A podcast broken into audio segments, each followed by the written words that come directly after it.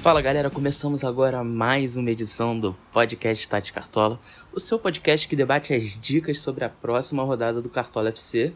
E já estamos na trigésima rodada desse Brasileirão que começou em 2020, mas vai terminar em 2021. Faltam apenas nove rodadas, então é aquela hora daquele gás final. Pontuar bem agora para terminar a liga bem.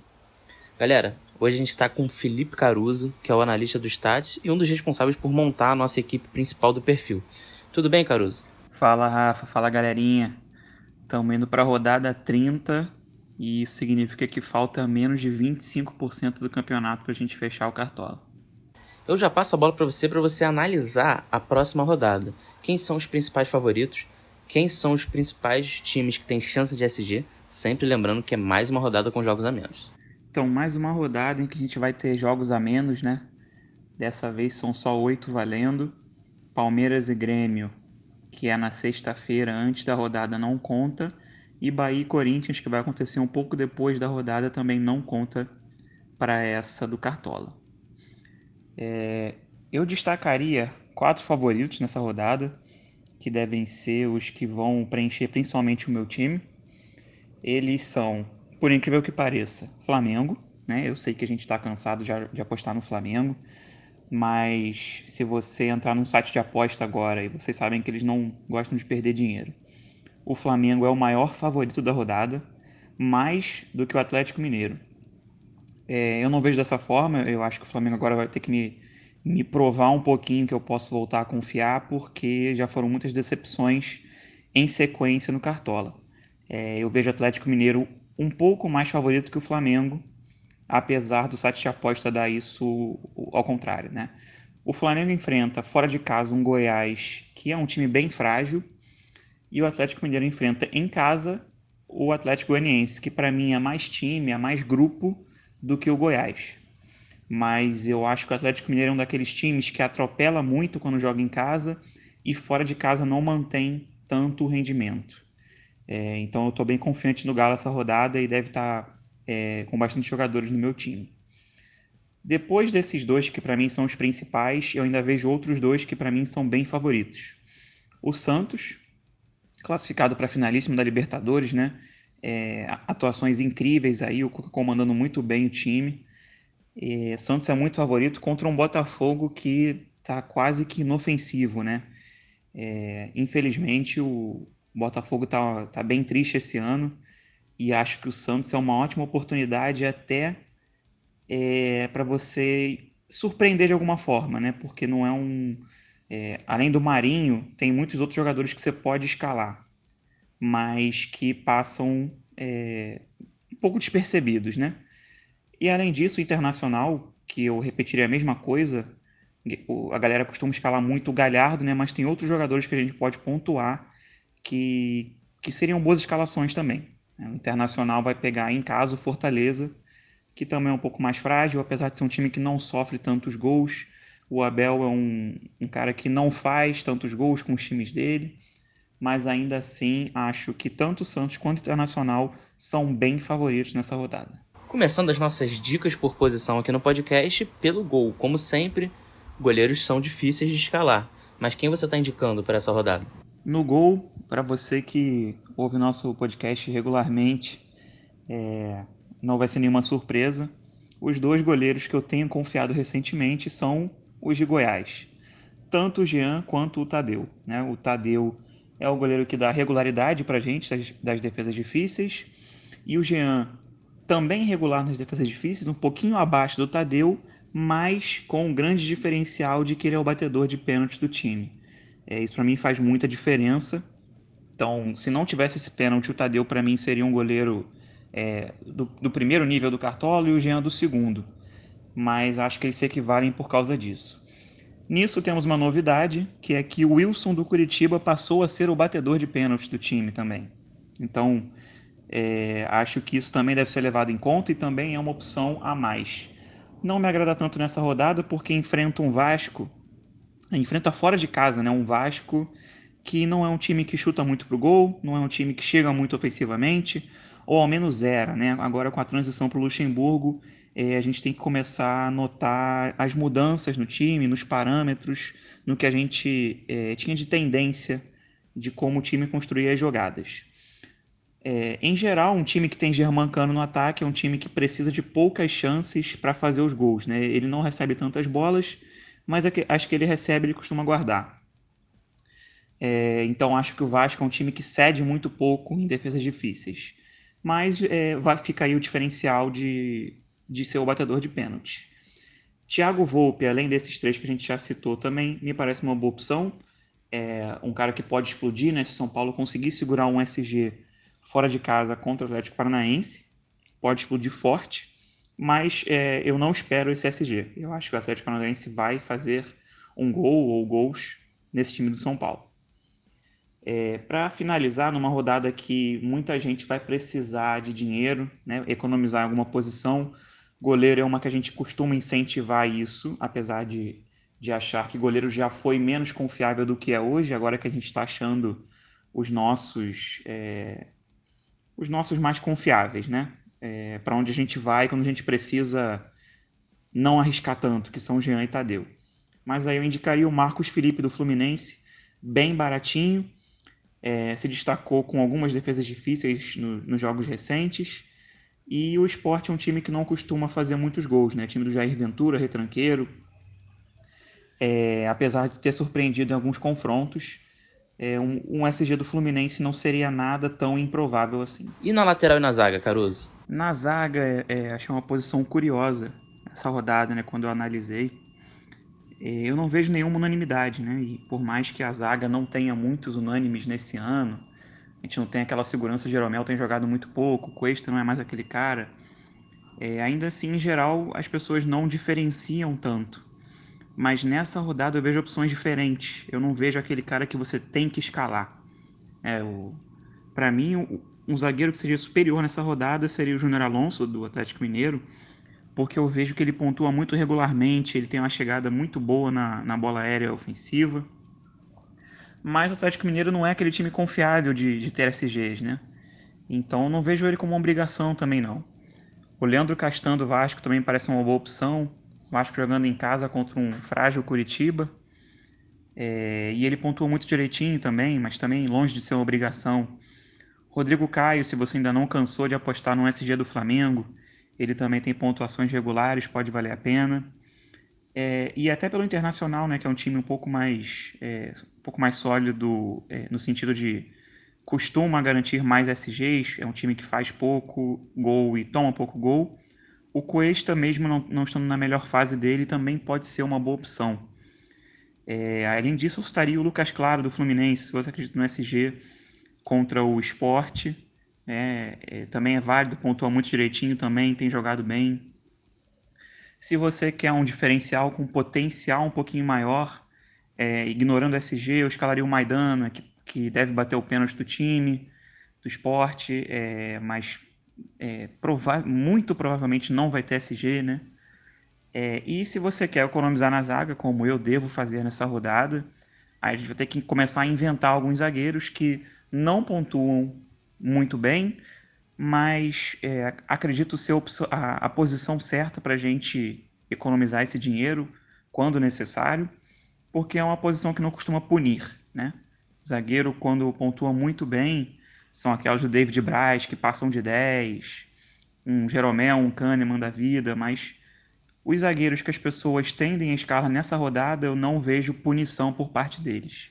Então, alguns baratinhos que eu poderia citar seriam Lucas Ribeiro, do Internacional. É, infelizmente, o Moledo rompeu os ligamentos e está fora da temporada. Seria um, uma unanimidade nessa rodada, na minha opinião. Tem o Laércio do Santos. Também é, é possível escalar pensando num SG, apesar dele não pontuar tão bem. Se você tiver mais dinheiro e quiser um SG do Santos, eu acho o Luan Pérez superior nos scouts. É, e da mesma forma tem o Matheus Ferraz do Fluminense, que também não costuma comprometer mas também não é um exímio pontuador, seria mais para economizar mesmo. Essas laterais a gente vai ter para todos os gostos, né? Eu vejo o Arana como uma das melhores opções. Pela chegada ofensiva, ele está tendo muitas decisões nos jogos recentes, ele pontua muito direitinho. Atlético Mineiro é um dos grandes favoritos da rodada, então ele seria a minha primeira opção. Mas ao mesmo tempo ele é um lateral muito caro, então pode ser que você não consiga é, colocar ele no time e ainda assim fazer um time competitivo. Então é, o Pikachu do Vasco também é uma opção que me agrada, porque com o Luxemburgo ele está jogando de ponta, ele não está jogando de lateral, né? É, ele também bateu um pênalti nesse último jogo, mas eu acho que vale destacar que o Pikachu não é o batedor de pênalti do Vasco. Né? O batedor de pênalti do Vasco é o Germancano. Não tem como garantir que ele vai bater novamente. Eu, inclusive, acho que ele não bate novamente. Mas ainda assim, só o diferencial dele jogar mais à frente, para mim, com o SG possível ainda do Vasco contra o Curitiba, já é uma. Já, já torna uma ótima opção nessa rodada. Calegari do esporte também acho muito muito escalável nessa rodada, ele é um grande pontuador. Diria que depois do Vinha, ele é um dos melhores na pontuação regular, né? É... E ele joga contra um esporte que não costuma fazer gols, como a gente já citou aqui.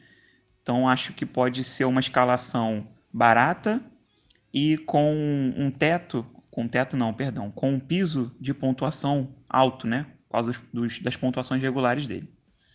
Se você quiser apostar no São Paulo, acredita que, que eles vão jogar é, mesmo fora de casa com uma força muito grande.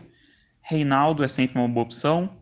Ele é o batedor de pênalti do time e tem um batedor de pênalti que é lateral no seu time do Cartola. É muito bom. Guga do Atlético Mineiro, se você quiser dobrar as laterais, já fizemos isso algumas vezes desse ano, acho que também é uma ótima opção. Felipe Jonathan dos Santos tem um SG é bem impossível contra o Botafogo, chega bem na frente, é importante para o time, desarma bem, pontua muito bem no Cartola, também me parece uma ótima opção. Moisés no Internacional um pouquinho por fora, não por ser uma opção tão boa, por não ser uma opção tão boa, mas sim porque tem muitas opções boas na rodada, então acho que será pouco escalado, mas tem um SG muito bom Internacional contra o Fortaleza e é, pontuou muito direitinho também. Então, se você confia bastante no Inter nessa rodada, eu acho muito bem escalável.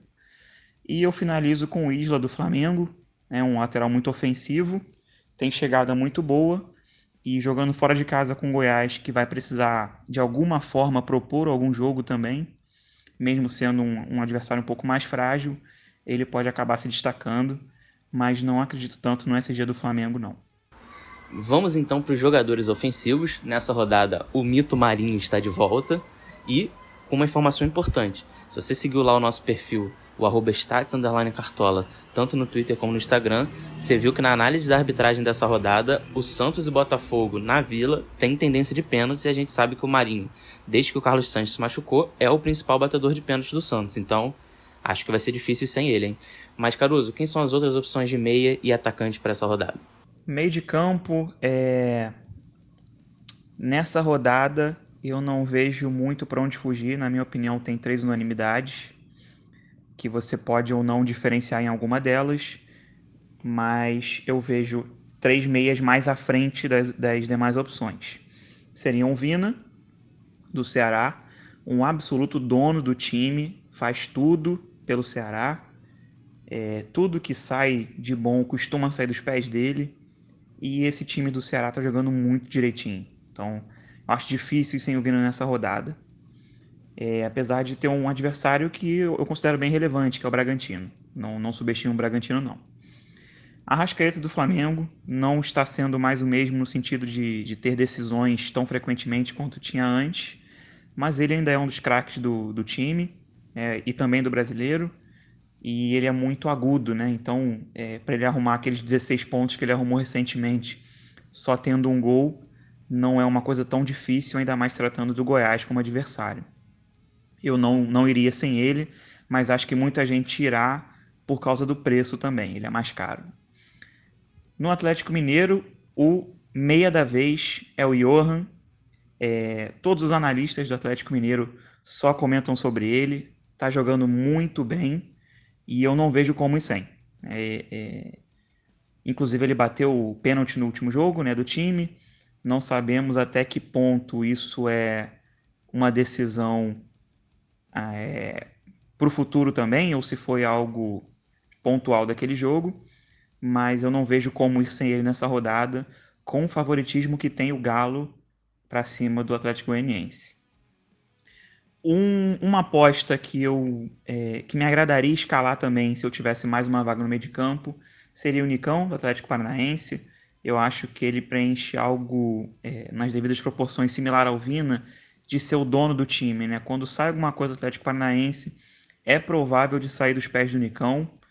É, gosto como jogador, pontuou bem no Cartola, costumava ser o batedor de pênaltis. Precisamos confirmar se continuará sendo agora que tem o Kaiser. Né? Eu não sei como seria essa decisão, mas ele me parece uma boa opção mesmo assim. Chuta bastante ao gol também, me agrada escalar. Se você preferir uma pontuação um pouco mais regular, Fernando Sobral tem feito ótimas pontuações pelo Ceará. Raul costuma ser esse cara também, né? Que tem pontuações regulares. É, o potencial desses jogadores não é tão grande. É, e um misto disso seria o Everton Ribeiro, que não está no seu melhor futebol, mas está pontuando muito bem regularmente e tem alguma chance de ter uma decisão, né? Que eu não considero tão alta, né? Tem outros jogadores para decidirem antes dele que estão decidindo mais do que ele, mas também é, é completamente escalável. Ou até se você cogita não escalar o Arrascaeta, escalar o Everton Ribeiro. É uma coisa que não me agrada, mas é, na, na, necessidade de liberar cartoletas é uma possibilidade também. E para a gente começar o ataque, é, não tem como falar de outra pessoa que não seja Marinho. Ele é o, o símbolo do futebol brasileiro esse ano. Está na final da Libertadores, está motivado demais, está decidindo muito e é o batedor de pênalti do Santos que joga contra um Botafogo na Vila. Então, sinceramente, mesmo ele sendo muito caro, eu não vejo nenhuma possibilidade de ser esse cara no time. Ele, inclusive, deve ser o capitão da grande maioria e com razão, na minha opinião, será o meu também. É... Acho importante citar as opções do Atlético Mineiro também. O, o Keno com a pontuação mais regular dele, né? É... Não gosto tanto que ele perdeu a princípio a batida do pênalti. É... Me agrada também escalar o, o Vargas, né? também é um jogador bem agudo. E o Savarino um pouquinho por fora, só se você quiser muito surpreender na rodada. Mas eu me manteria com Keno ou Vargas. Germán Cano do Vasco, não preciso nem falar nada, né? Ele fede a gol e joga contra um Curitiba que não, não passa confiança nenhuma acho que vai ser muito bem escalado nessa rodada também. Um atacante que não, não acho que será tão escalado, mas me parece sim ser uma boa opção é o Brenner de São Paulo. É, eu acho que o Atlético Paranaense em casa é muito respeitado é, e o Brenner pode é, ainda assim surpreender, mas eu acho que a gente tem algumas opções melhores, como as que a gente já citou e vai citar também. É, mas de alguma forma, se você quiser surpreender, diferenciar, eu, eu vejo ele com bons olhos também. Os atacantes do Flamengo, Bruno Henrique parece estar confirmado, mas com essa entrada do Rogério Senna e do Pedro no início do jogo contra o Ceará, não sabemos se joga o Gabigol, se joga o Pedro. É, tendo confirmação de quem joga entre os dois, eu acho a melhor opção do ataque do Flamengo. Não tendo, é, escalar o Bruno Henrique é uma opção também mas também vejo um pouco abaixo das demais opções. É, eu acho que esse Flamengo e Goiás é um jogo que o pessoal está cansado de apostar em jogadores do Flamengo, eu também estou cansado de apostar, mas pode ser um diferencial se ninguém for com muita fé no time do Flamengo e o Flamengo desencantar. É, aí vai do, do feeling também do cartoleiro, né? E do que cada um entende de futebol ou como prever que os jogos vão acontecer. Eu vendo esses últimos jogos do Flamengo, realmente no, o time não passa mais confiança. Mas se você descobre que o Gabigol vai ser titular contra um time do Goiás, sendo o batedor de pênalti do time, tendo que provar muita coisa para muita gente, é difícil é, bancar ele de fora do time também.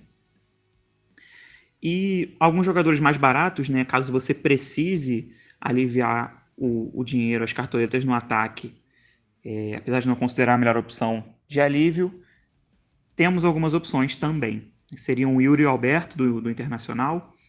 É, ele está sendo o goleador do time na, na era Abel. Ele já fez muitos golzinhos aí. e pode ser uma ótima opção se você considerar o Fortaleza um adversário frágil que vai cair para o Internacional fora de casa. Soteldo, se você quiser dobrar o Santos, né? É, Santos bem favorito contra o Botafogo, Botafogo sem confiança, praticamente rebaixado. Soteldo meteu um golaço na Libertadores. Pode ser uma, uma boa opção de, de diferenciar e surpreender também, como algumas que a gente já citou. E por fim, Fred, do Fluminense. É uma escalação que não me agrada tanto, mas ele é muito barato, joga em casa, é, tendo que responder a goleada que sofreu contra o Corinthians, é, contra um time frágil do esporte. Né? Então, é, pode ser uma outra opção também de surpreender e de aliviar cartoletas. E o seu pitaco? O que você está analisando para essa rodada? O que a gente tem que prestar atenção antes de escalar o time? De forma geral, minha preferência é manter a escalação bem forte naqueles quatro times favoritos que a gente citou, né? Flamengo, Atlético Mineiro, Santos Internacional. Se eu tivesse que caprichar um pouquinho mais em um deles, seria o Atlético Mineiro, porque o Flamengo é, precisa provar de novo algumas coisas para gente. E o Santos Internacional, apesar de serem bem favoritos, na minha opinião, são um, um nível um pouquinho abaixo de favoritismo ao do Atlético Mineiro. É, na defesa eu diferenciaria bastante os SGs, porque é, tem muitas possibilidades de SG e ao mesmo tempo poucas garantias. E de resto, é, eu não inventaria muito no meio de campo, acho que tem opções bem definidas. A mesma coisa para o Marinho, e é, tanto na zaga quanto na lateral, quanto nas outras duas vagas no ataque, acho que você pode confiar nas suas convicções. É, tem muitas opções boas para a gente colocar nessa rodada e essa é uma daquelas que pode ser muito importante, tão próxima do, do término do campeonato, mas com possibilidades de tirar pontos dos rivais ou até de aumentar as distâncias para quem precisa. Galera, com essas informações e com esse pitaco do Felipe Caruso, a gente encerra essa edição do podcast Stati Cartola. Lembrando vocês para seguir a gente lá no arroba Cartola, a gente está no Twitter, no Instagram. E se você pesquisar Stat Cartola no Telegram, você acha o nosso canal gratuito, que é onde a gente tem postado as nossas tabelas. Fica ligado também porque hoje, sexta-feira, vai sair as dicas por posição. E se você quer receber em primeira mão as edições do podcast, é só seguir a gente nas plataformas. A gente está no Spotify, no Deezer e no Google Podcast. Segue a gente lá e ativa a notificação para não perder nenhum episódio. Valeu, galera. Valeu, Felipe Caruso. Um abraço e até a próxima. Valeu, galera. Um abraço. Boa rodada para vocês. A gente se vê na próxima. Valeu.